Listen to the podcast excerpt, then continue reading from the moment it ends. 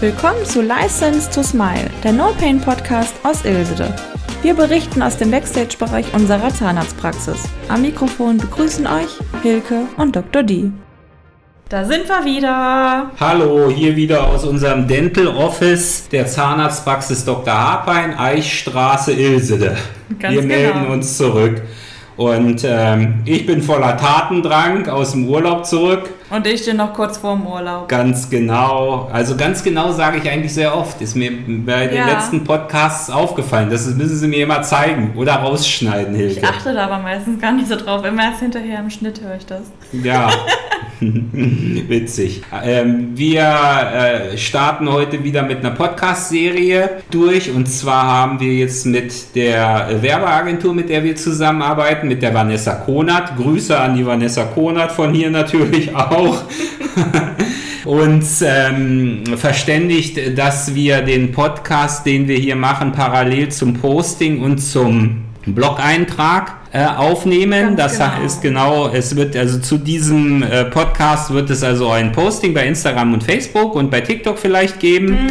Da könnt ihr übrigens mal reingucken. Die Hilke spielt neuerdings Saxophon bei ja, TikTok. Guckt ja, mal. Guckt mal rein. Genau. Und ähm, wir haben ähm, eben das so vereinbart, dass wir äh, alle unsere Kanäle damit bedienen. Also wir haben ja ein Ziel, Hilke. Was ist unser Ziel? Eine Million Follower. Berühmter Edi Kardashians.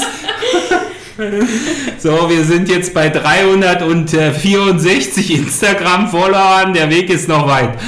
Und 160, glaube ich, bei TikTok. Also die ja, ja. Kardashians. Genau. Ja. ja, wie ihr hier gerade mitkriegt, also ein bisschen leise im Hintergrund. Wir haben heute einen Gast und zwar die Julia. Die äh, Julia studiert Zahnmedizin. Stell dich doch einmal vor. Moin, moin, ich bin Julia und ich studiere Zahnmedizin. An welcher Universität? in Marburg an der Philips-Uni. Und wie ist es da? Es ist bisher ganz cool. Ich komme jetzt ins dritte Semester im Winter und ähm, ja, ich habe bisher auch nur Gutes gehört. Die Ärzte sind da alle ganz cool. Ich hatte jetzt im ersten Semester auch schon ähm, sozusagen den alten TPK-Kurs, aber wir haben Präventive noch mit dabei. Da konnten wir schon ganz schön viel handwerklich nochmal machen. Am Artikulator, an so einem Prasacco-Modell. Naja, gefällt mir ganz gut, muss ich sagen. Dazu müssen wir sagen, also TPK-Kurs bedeutet ausgeschrieben technischer Propedeutik-Kurs. Und zwar ist es so, wenn du Zahnmedizin studierst und du beginnst beispielsweise am 10. Oktober, dann wirst du in der ersten Woche genullt, indem du nämlich in so einen Zahntechnikkurs gehst. Das ist der TPK-Kurs. Und die erste Arbeit, die du dann in der Regel machst, also so war es zumindest in Hannover, ist eine Drahtbiegeübung, wo du einen äh, 20 cm Draht oder 15 äh, cm Draht 0,9 äh, mm Dicke in eine Form biegen sollst, die sonst nur Künstler auf Gran Canaria im Markt biegen. Ja, es war jetzt auch nicht unbedingt meine liebste Übung, muss ich sagen. Was musstet ihr biegen? ähm, wir mussten erstmal so ein paar Kreise biegen ist natürlich jetzt auch nicht so super mit so einer Zange da einen Kreis rauszubiegen. Einfach erstmal Vierecke, so die Anfangsmodelle. Und dann durften wir das Schloss von Marburg biegen. Und wir mussten einen Kreis, ein W, ein M und ein Quadrat biegen. Und es sollte auf dem Tisch liegen wie eine 2-Euro-Münze. Also wenn du an der einen Ecke drauf gedrückt hast, sollte es sich auf die andere Ecke nicht zurückbiegen mhm. und ich kann mich noch daran erinnern, in der ersten Woche haben schon einige geheult, oh. weil es nämlich ähm, Fünfen gab. Und in der Antrittsvorlesung hat der damalige Leiter der Prothetik, oder der war damals Oberarzt, später war er der Leiter der Prothetik, gesagt, wenn Ihre Kollegen von den Humanmedizinern im Sommer im Annabad äh, baden, dann sitzen Sie bei uns im Keller und schwitzen. Und das war wirklich so. Also es war die Hölle. Dieses Studium war wirklich... Äh, der reinste Weg zum Niedergang. Wie findest du das? Ist das bei dir auch so? Oder also, hast du auch den Eindruck? Wir durften auch im Keller schwitzen, wortwörtlich, weil das Labor im Keller war. Und äh, die Luft war da unterirdisch. Aber trotzdem haben wir es alle gemeistert. Wir haben gleich auch fast all diesen Kurs bestanden. Aber wir hatten als erstes, als erste Aufgabe hatten wir ein Schliffmodell, was wir erstellen mussten von einem Zahn in Kunststoff. Und dann hatten wir, glaube ich, als zweite Übung erstmal ein paar Zähne aufzuwachsen, eine Defektform zu machen, Biegeübungen zu machen. Und dann haben wir zusätzlich äh, neben den technischen Sachen auch präventive Sachen, wo wir Fissuren versiegelt haben und ähm, Füllungen gelegt haben. Unter anderem Kunststoff, Keramik, Amalgam, GZ-Füllungen. Und dann hatten wir nochmal einen technischen Kurs, wo wir dann die Präparation machen mussten an sechs Zähnen. Mhm. Das war super anstrengend, weil wir unglaublich wenig dafür Zeit hatten. Aber ich muss dazu trotzdem sagen, dass wir im Winter, also die Leute, die jetzt im Winter angefangen haben, deutlich mehr Zeit hatten für die ganzen Sachen, als die, die zum Sommersemester anfangen. Ja, weil das Sommersemester auch immer ein bisschen kürzer ist. Ne? Genau. Und dann läuft ja, laufen ja die Examensemester. Bei uns in Hannover war es immer so, wir haben ja im Grunde nur einmal im Jahr Staatsexamen gehabt. Und äh, in Marburg, wenn da jedes Semester ein, ähm, ein, äh, eine Serie Zahnheilkunde anfängt, dann ähm, kann das schon sein, dass es ein bisschen stressiger ist. So, wir hatten eben gerade eine kurze Unterbrechung. Hier hat gerade ein Bus bei uns in der Praxis gehalten und da musste ich eben mal eine Runde drehen.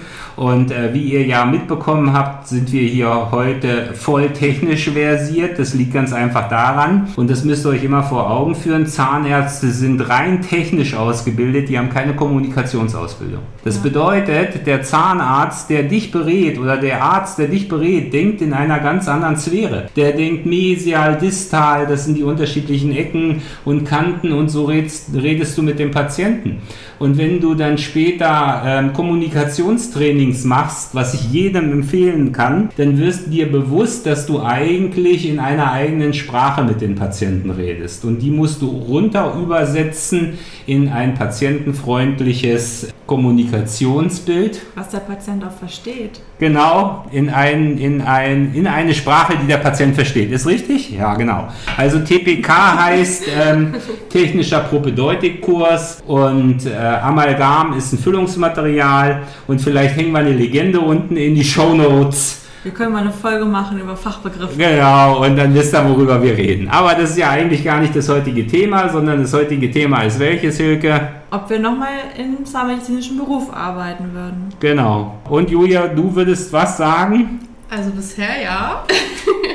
ähm, ich glaube, das könnte sich mit der Erfahrung vielleicht ändern, aber ich bin mir da noch gar nicht ganz sicher. Ja. Bisher gefällt es mir ganz gut, aber ich meine, ich bin jetzt, komme jetzt erst ins dritte Semester, habe zwar einen Freiwilligendienst gemacht, so in der Zahnklinik und mache jetzt mein Praktikum hier und bisher läuft ja alles ganz, ganz gut. Ja. Ich weiß nicht, wie es jetzt später dann aussehen wird. Ja, das Problem ist ja, wenn du Medizin studierst, äh, dann hast du ja immer noch die Möglichkeiten zu sagen, du wirst Dermatologe, du wirst Kinderarzt, du wirst Gynäkologe etc.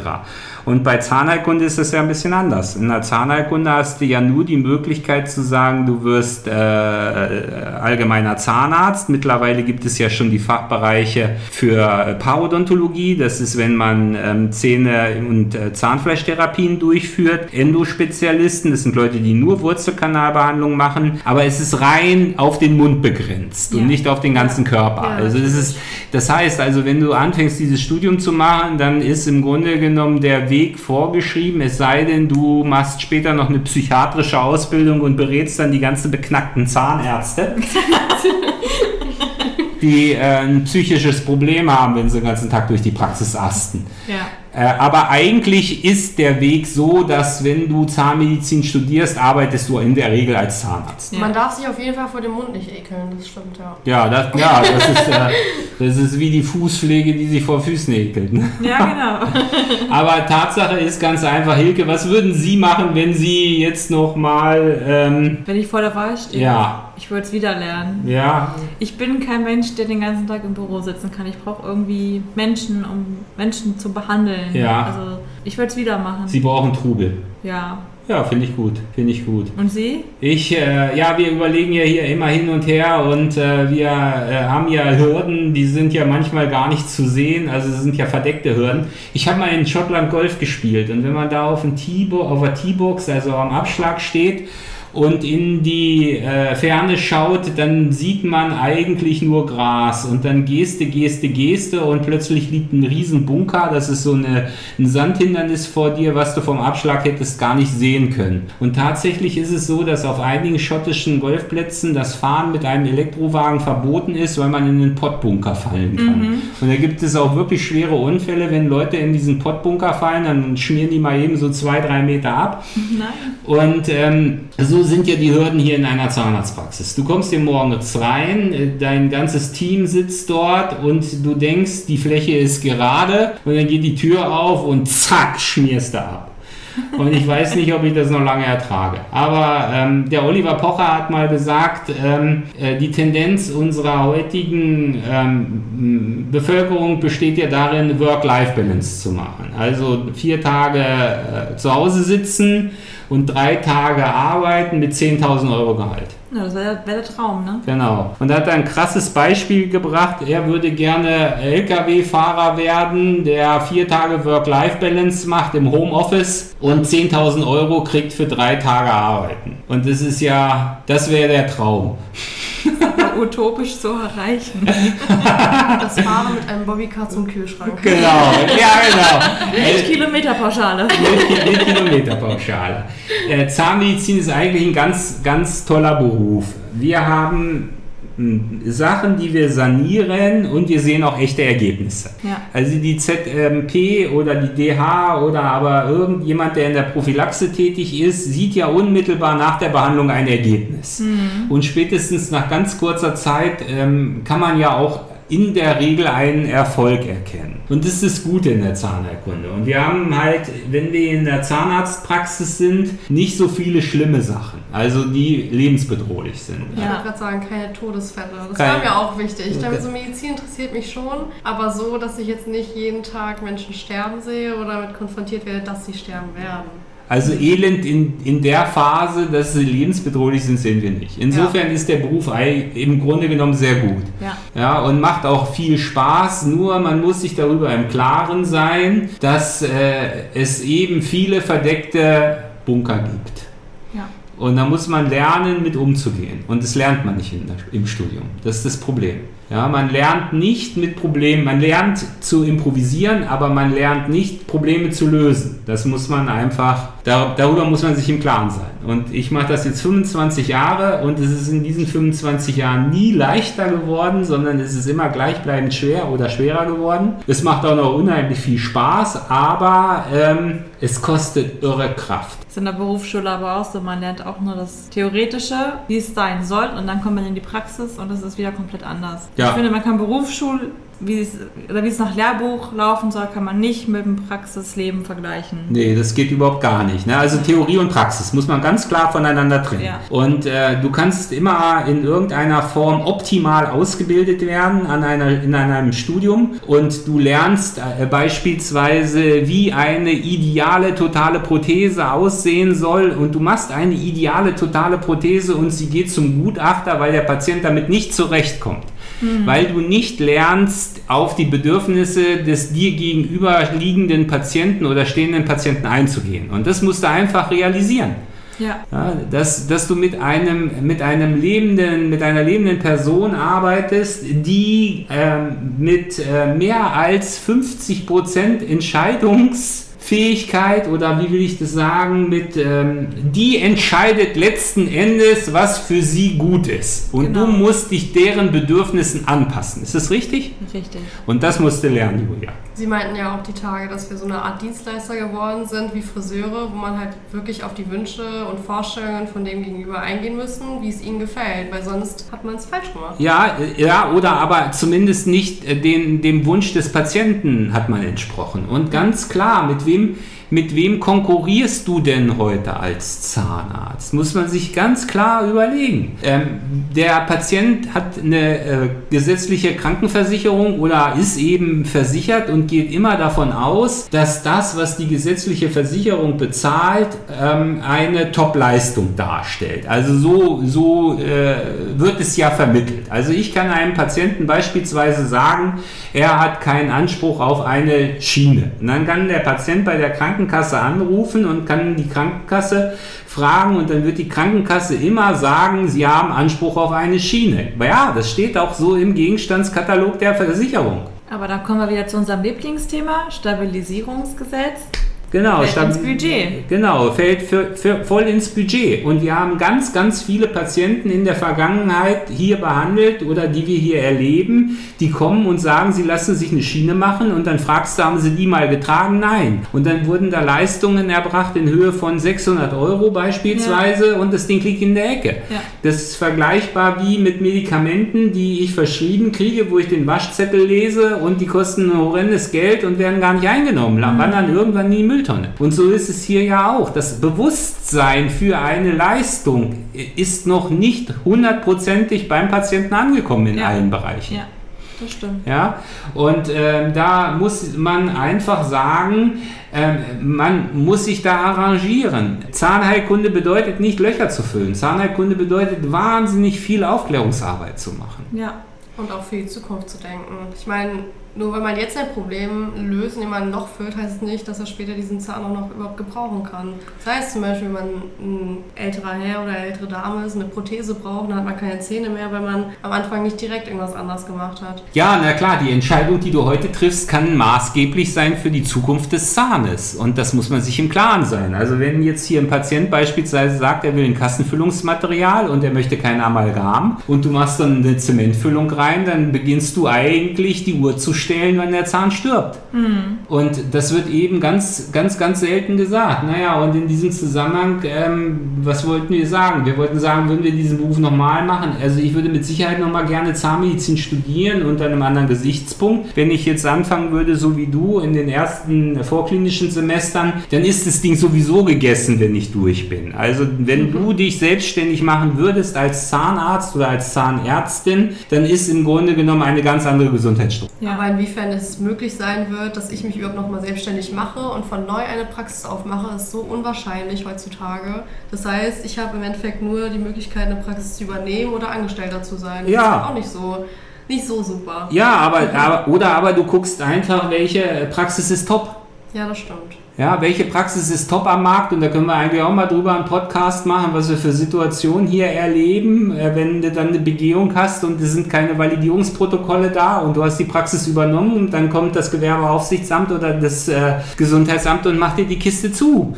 Und du hast gedacht, du hast einen Top-Laden übernommen, weil du nicht dran denkst, dass da irgendwelche Protokolle hätten vorhanden sein müssen. Ja, also beispielsweise Einweisungsprotokolle müssen ja länger aufgehoben werden als ähm, eine Patientenakte. Ja. Ja, und das sind eben immer so Dinge, äh, die, die muss man sich von vornherein überlegen. Und äh, mal, mal ein Beispiel, ich habe heute eine E-Mail gekriegt von einem Dentaldepot und äh, da äh, wurde ein Trios 4 Scanner für 6000 Euro verkauft. Ich habe einen Trios 4 Scanner gekauft, der liegt weit über 20.000 Euro, weil ich eigentlich nur gesehen habe, äh, wir müssen äh, gucken, dass wir ähm, äh, patientenorientiert behandeln. Ja, also ich war total im Tunnelmodus und habe nicht mehr rechts und links geguckt. Ja, und so ist es, in, in- bei, wenn du bei einer Praxis übernimmst. Es wird, wenn der Zeit, wo du dich selbstständig machen wirst, wird es wahrscheinlich Unmengen von ähm, Zahnarztpraxen geben, die junge Kollegen übernehmen können. Und da musst du einfach sagen, ähm, nicht, äh, was haben sie für Umsatzzahlen, äh, was haben sie für ein Patientenklientel, äh, wann wurde ihr Thermodesinfektor das letzte Mal gewartet und sind, ist der in den letzten zehn Jahren überhaupt gewartet worden und validiert worden? Das, das sind dann die entscheidenden Fragen. Und dann noch vieles mehr, was wir hier vielleicht gar nicht vorhersehen können. Ne? Ja. Und äh, das macht die äh, Sache auf der einen Seite sehr spannend und aber auf der anderen Seite halt äh, schon ein bisschen komplizierter. Und um nochmal das abzurunden, mit wem konkurrieren wir? Wir konkurrieren hier mit ähm, Fingernagelstudio äh, und wir konkurrieren hier mit Tattoo-Studios. Weil, Friseuren. bitte? Mit Friseuren. Friseuren, genau. Der durchschnittliche Deutsche gibt 90 Euro im Jahr für seine Zähne aus. Und ein kleines Tattoo kostet 200. Und äh, äh, Augenlider, äh, also Wimpernverlängerung kostet äh, 100 Euro. Und äh, da musst du dann alle wie viele Wochen hin? Sechs Wochen. Ja, weiß ich nicht, alle drei, vier. Ja, so und da geben die Leute Geld aus. Oder aber ähm, das Beschlagen der Pferde kostet, weiß ich nicht, vielleicht 500 Euro alle sechs Wochen. Und mit diesen, ähm, mit diesen äh, Gewerken konkurrieren wir. Ja. Ja, die meisten Leute denken ja auch, solange man nichts sieht oder nichts fühlt, ist ja auch alles in Ordnung mit den Zähnen. Aber das heißt es ja nicht direkt. Das ist halt bei den Zähnen so, ne? Also solange ich keine Zahnschmerzen habe, ist alles gut. Und einen Tumor sehe ich auch nicht. Wenn er dann da ist, ist Polen offen. Ja, dann ist, äh, dann heißt es Gas geben. Ja. Und äh, es, wir haben eine Zeit, wo Gas geben nicht mehr möglich ist, weil es gar nicht mehr die, die Kapazitäten dafür gibt. Und äh, wir steuern hier massiv gegen mit, mit, äh, mit äh, Team-Meetings jede Woche, äh, jeden Tag, wo wir einzelne äh, Dinge besprechen. Wir hatten hier gestern beispielsweise einen Fall. Wir haben im Dezember bei einer Patientin Karies diagnostiziert und das sind äh, vielleicht zehn Füllungen gewesen, die gemacht werden mussten. Die Patientin hat eine private Zusatzversicherung und ich habe explizit gefragt, sind da Füllungen mit drin? Und da hat sie mir gesagt, nee, aber ich stock das auf. Und dann ist sie im Januar gegangen, hat sich die ähm, Versicherung, hat die Versicherung aufgestockt. Jetzt hat aber die Versicherung gesagt, im Dezember wurde aber die Karies diagnostiziert. Hm. Was heißt das in, im Umkehrschluss für uns? Bevor wir überhaupt einen Patienten in den Mund gucken, müssten wir am Telefon bei dem Ersttermin schon gleich fragen, haben Sie eine Zusatzversicherung? Und wenn nicht, schließen Sie diese Zusatzversicherung ab, bevor Sie hier überhaupt herkommen. Denn wenn in der Akte drin steht, ich habe zehn kariöse Stellen, brauchst du keine Zusatzversicherung mehr. Und äh, das sind alles so Dinge. Wir können nachträglich die Dokumentation nicht mehr ändern weil wir ähm, fälschungssichere äh, Abrechnungsprogramme und Dokumentationsprogramme haben. Und ja. das sind einfach so Dinge, das muss sich jeder Einzelne im Klaren sein. Und wenn ich hingehe und ich lasse mir den gesamten Rücken mit einem Jakuza-Tattoo oder irgendwas tätowieren, dann muss ich auch bereit sein, die Konsequenz zu tragen, wenn meine Lymphknotenfaust groß dick werden. Und ey, man muss eine Zahnzusatzversicherung abschließen und öfter mal zum Zahnarzt gehen. Du musst, die, Zahn, du musst die Zahnzusatzversicherung abschließen an dem Tag, wo du ein Kind zeugst. Ja, mit, dem, mit dem Tag der Geburt. Ne? Ja, ich habe ein, ein, Buch äh, gehört, Halbwissen eines Volljuristen, und da ging es um die Vergabe der Kindergartenplätze. Also wenn Kinder in die Kindergärten äh, kommen, es hat ja in der Bundesrepublik jedes Kind Anspruch auf einen Kindergartenplatz. Es gibt nur nicht so viele Kindergartenplätze. Ja. ja, wir haben hier diese Diskussion mit einer Mitarbeiterin, die versucht krampfhaft eine Tagesmutter für ihr Kind zu kriegen, findet, findet sie nicht, weil es keine Tagesmütter und keine Kindergärten gibt und du musst dich im Kindergarten um den Kindergartenplatz bewerben. Hm, ja, und, und dann können die äh, Kindergärtnerinnen oder Erzieher, müssen wir ja sagen, gibt es ja nicht mehr Kindergärtner, es gibt ja nur Erzieher, dann muss der Erzieher entscheiden, ob äh, Maximilian August äh, überhaupt aufgenommen wird. Und jetzt ist Maximilian August so ein bisschen ängstliches Kind, was sich hinter dem Rock der Mama versteckt und dann sagt die Kindergärtnerin, Frau Müller-Lüdenscheid, nee, den nehme ich nicht, weil der konnte mir ja nicht die Hand geben. Aber Kevin Justin, der die anderen vermöbelt, der wird genommen. Ja, ja Kevin Justin wird genommen. So, und äh, wann ist denn der günstigste Zeitpunkt, das äh, Kind auf die Warteliste für den Kindergarten zu setzen? Schon in der Schwangerschaft. Ja, zu dem Zeitpunkt, wo du überhaupt an eine Kinderplanung denkst. Eigentlich müsste man sich, sobald man schwanger ist, im Kindergarten diesen Anmeldebogen holen und mit dem Tag ja. der Geburt ausfinden. Nein, den müssen Sie mit dem Tag der, der dass Sie feststellen, Sie sind schwanger, müssen Sie dieses Formular ausfüllen. Ja. Mit dem Zeitpunkt. Also Sie gehen in die Familienplanung heute, muss gestern das Formular ausgefüllt sein. Und, und das sagt er da in diesem Hörbuch. Das sagt er explizit da, dass der Antrag muss gestellt werden, bevor das Kind überhaupt gezeugt wird. Ja, es ist einfach irre, was so abgeht in der Welt. Und, und da machen sich ganz viele Leute keine Gedanken drüber. Ja.